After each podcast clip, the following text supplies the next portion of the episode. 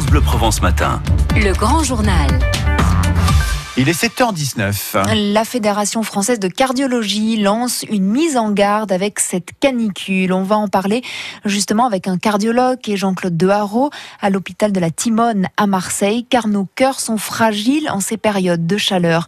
Bonjour Jean-Claude Deharo. Jean-Claude Deharo Allô qui arrive. Voilà, bonjour. Bonjour. Cardiologue donc à l'hôpital de la Timone à Marseille. On le disait, on ne ressent peut-être pas forcément, mais notre cœur souffre aussi de la chaleur.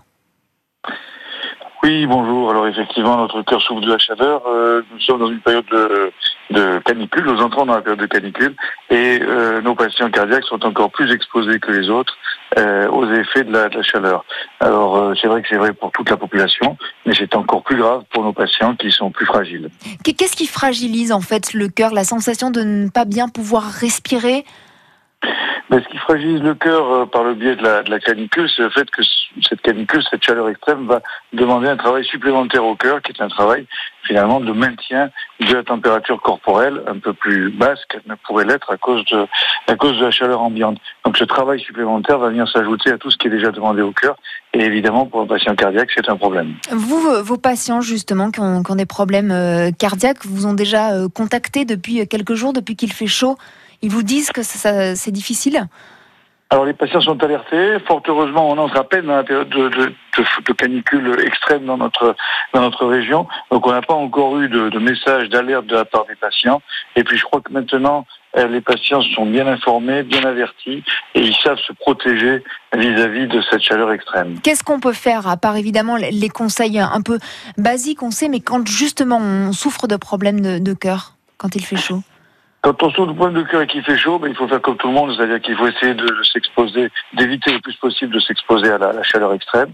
Donc si on le peut, ben, il faut être près d'un ventilateur, il faut être dans une pièce climatisée, il faut éviter de sortir au, moment de la journée où la chaleur est, est- est maximale. Il faut éviter de fournir des efforts importants également dans la chaleur. Donc par exemple, si le patient doit aller faire des courses, eh bien, il vaut mieux les faire le matin tôt, il vaut mieux les faire le soir plus tard. Euh, bref, des règles de bon sens et puis surtout, il faut s'hydrater correctement.